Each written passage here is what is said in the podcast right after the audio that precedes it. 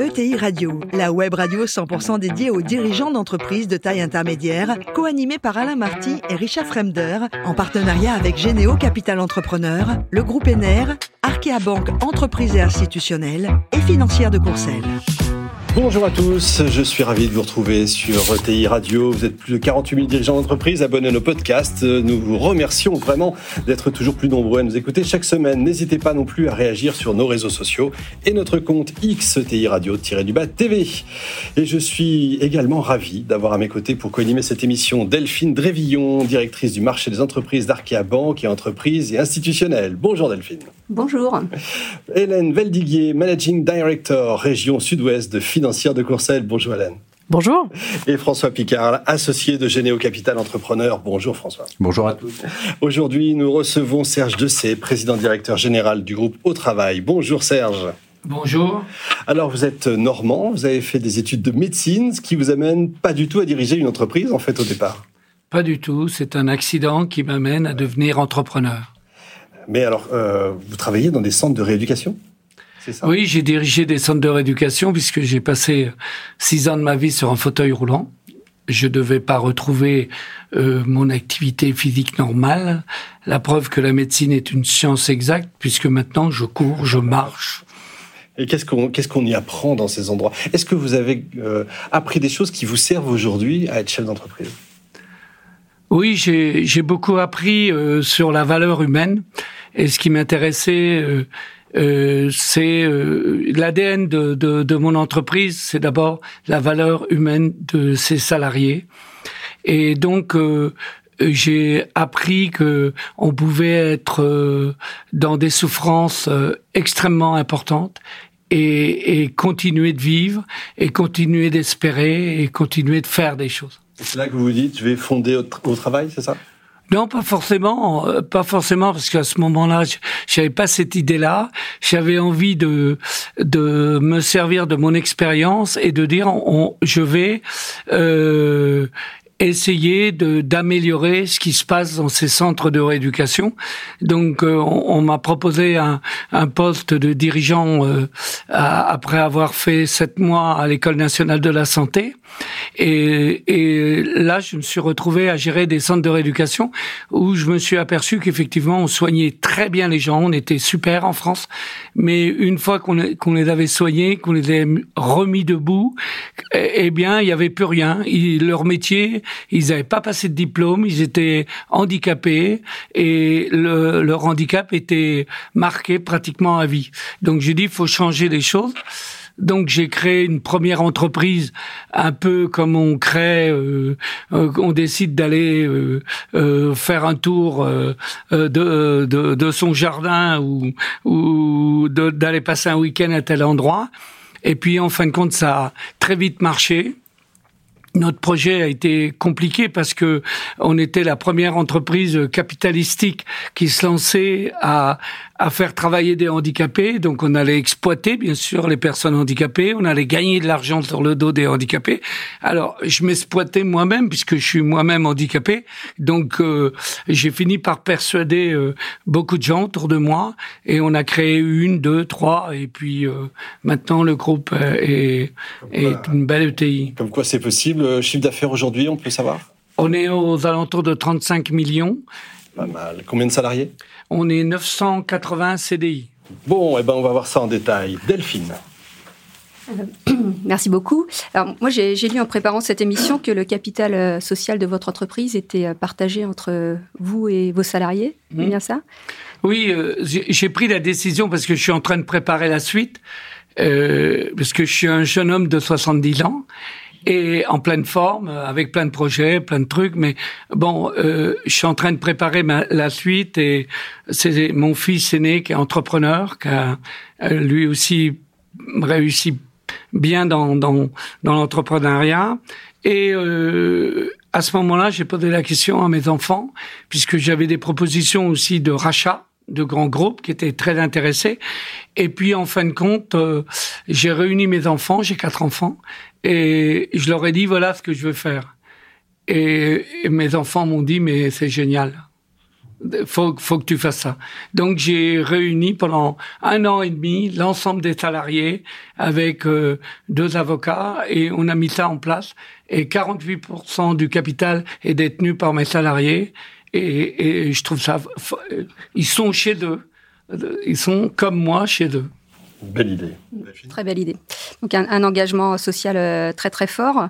Euh, j'ai lu que vous aviez que vous aviez dit en préparant l'émission. J'ai continué à soigner les gens en leur donnant du travail. Oui, je, je fais toujours le même boulot.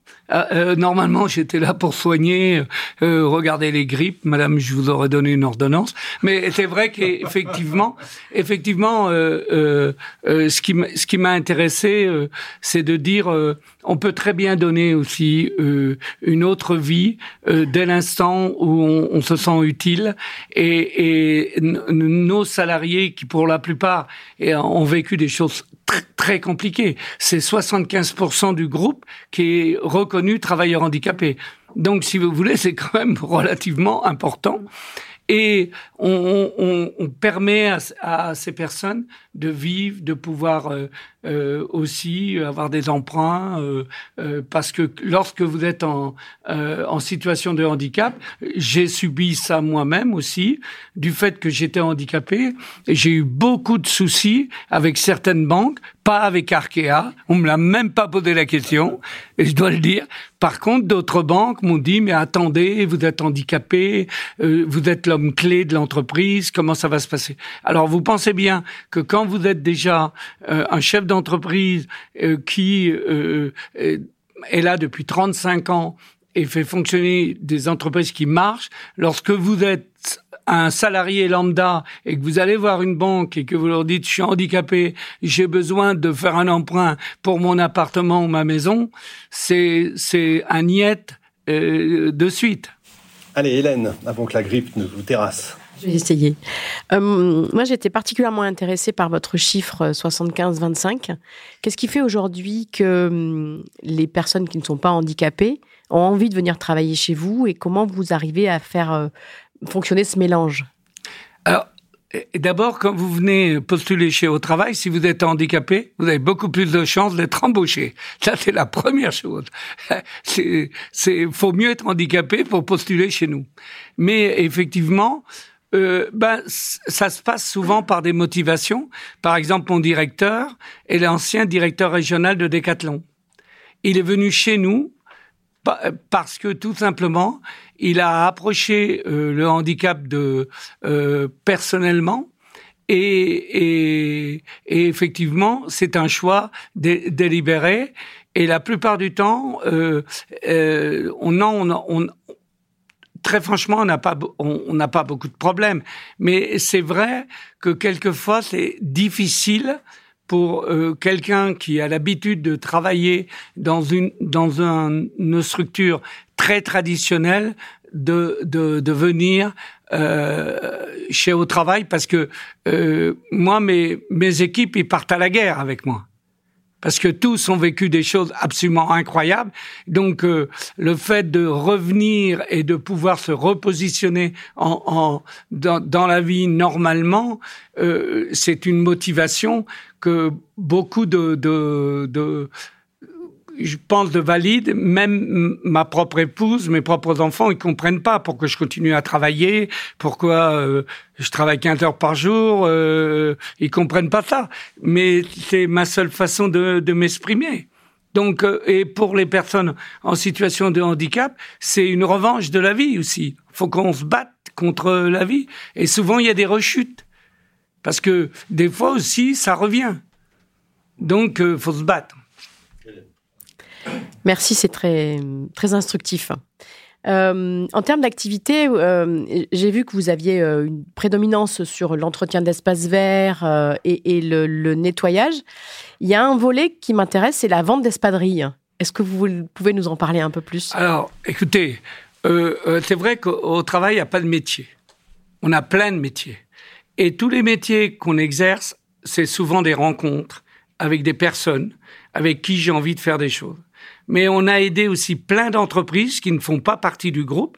Par exemple, Dronisos, que vous connaissez, ils ont été hébergés au travail pendant un an. Au début, on les a aidés, on les a. Donc on, a fait plein de choses comme ça. C'est des relations humaines et on a créé des, activités au fur et à mesure qu'on a trouvé des porteurs de projets intéressants. Et les espadrilles, les fameuses espadrilles, nous sommes en train de finaliser euh, ce projet. Ben, c'est on est venu me chercher. Euh, euh, j'avais fait une conférence, je sais plus où, et un des porteurs de projet avait avait vu euh, et avait bien aimé euh, ce que ce que l'histoire et il est venu me voir et il a commencé à, me dire moi je veux travailler avec vous qu'est-ce qu'on fait? Donc on est parti sur un projet comme ça et ça débouche sur le fait que on, on va euh, relancer une la dernière entreprise d'espadrille du Pays Basque. Allez, François. Bravo. Cocorico. Serge, quand on vous écoute, on est vraiment admiratif du sens que vous avez donné à votre vie professionnelle et, à, au travail depuis que vous l'avez créé. Euh, ce sens, euh, pour les générations qui nous écoutent, il est souvent opposé à performance. Or, euh, aujourd'hui, on est sur Radio OTI, on est des acteurs économiques. Et chez Généo, on est très attaché aussi à dire que euh, le sens et la performance, c'est des choses qui se concilient. Alors, vous, vous êtes un acteur des métiers très très euh, compétitif, comment êtes-vous aussi, voire plus performant que vos concurrents? Alors tout à l'heure, je vous ai donné la clé, c'est la motivation. La motivation des équipes et, la reconnaissance. Nous, euh, euh, on pense que tous les salariés sont indispensables à l'entreprise. Pour nous, c'est essentiel. Donc, il faut que chaque acteurs, donc salariés, cadres, managers, tout ce que vous voulez, ils, ils, ils, vivent la même histoire et qu'on raconte la même histoire tous ensemble. Et, et bien sûr, on, est, on est nous aussi euh, tout le temps en train de regarder euh, euh, si économiquement on est viable, si on peut investir, si mais ça personne ne l'oublie, mais on l'apprend aussi. On l'apprend à nos salariés. On leur explique pourquoi. On leur explique qu'on on prend du temps. On prend aussi du temps à former les gens et à leur expliquer que si économiquement nous sommes pas viables, eh bien l'histoire va s'arrêter. Et l'histoire ne peut pas s'arrêter il faut qu'elle continue. Au contraire, il faut qu'on se développe, il faut qu'on continue de se développer. Donc, si on veut se développer, il faut être économiquement viable. Ben, J'applaudis et vraiment votre parole doit être écoutée par les plus jeunes qui sont de plus en plus en quête de sens et il faut savoir leur dire qu'avec le sens on peut aussi et il faut associer à performance. Alors puisqu'on parle de sens, j'ai remarqué que vous êtes très présent dans le sud. Est-ce qu'il faudrait pas aller un peu dans le nord? Pourquoi vous nous oubliez dans le nord? Alors, euh, je suis pas. Je, non, on est. C'est vrai qu'on est très sud, mais on est aussi à Paris. Mais euh, c'est pas sous l'étiquette au travail. On a une euh, société qui s'appelle Séquence Clé, qui est à Paris, qui fait des films pour les entreprises et les collectivités. C'est un ancien réalisateur de Canal+, qui a eu un accident, et on, s'est croisé un jour. Et après son accident, eh il est venu me voir et m'a dit qu'est-ce que je peux faire? Donc on a créé une entreprise qui s'appelle Séquence Clé. J'ai rencontré un jour aussi, par l'intermédiaire d'un ami bordelais, euh, un portage salarial et euh, on discutait sur le fait que dans le portage salarial, il n'y avait pas de personnes en situation de handicap, alors que des personnes handicapées, ingénieurs, euh, médecins et autres, il y en a plein.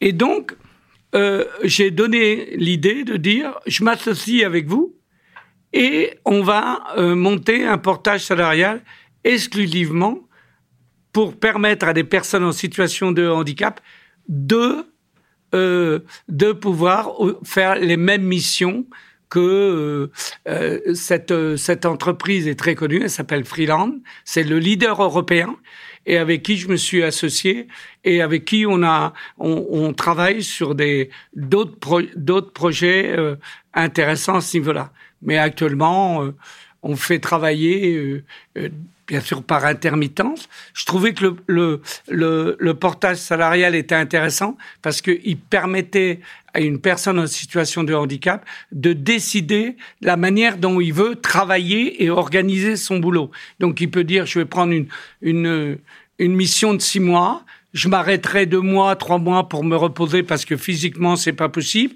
et je reprendrai une autre mission. Je trouvais que c'était une très bonne solution pour euh, faire que des personnes ayant des connaissances et pouvant partager ces connaissances puissent continuer à, à travailler pratiquement normalement.